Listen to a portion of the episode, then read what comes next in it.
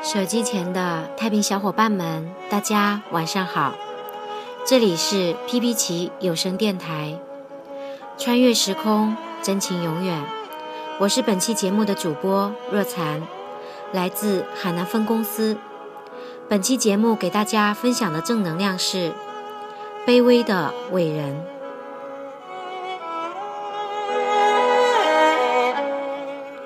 一位父亲带着儿子去参观梵高故居，在看过那张小木床及裂了口的皮鞋之后，儿子问父亲：“梵高不是一位百万富翁吗？”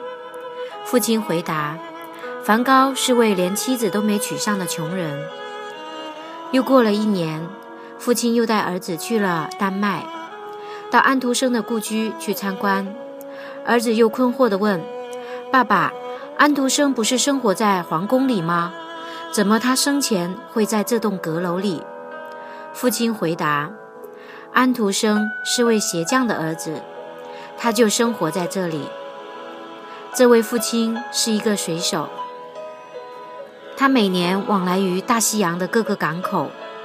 他的儿子叫做伊东布拉格，是世界上第一位获普利策奖的黑人记者。二十年后，伊东布拉格在回忆童年时说：“那时，我们家除了很穷以外，还是黑人，父母都靠卖苦力为生。有很长一段时间，我一直认为像我们这样地位卑微的黑人是不可能有什么出息的。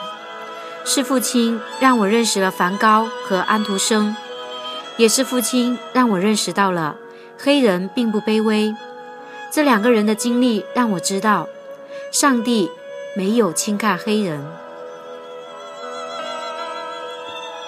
这个小故事给我们带来的启示是：富有者并不一定伟大，贫穷者也并不一定卑微。上帝是公平的，他把机会撒到每个人的面前，卑微者同样拥有机会。自卑是心灵的钉子。若不拔去，他就总是折磨人。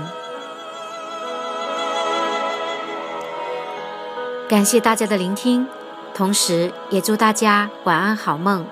我们下期节目再见。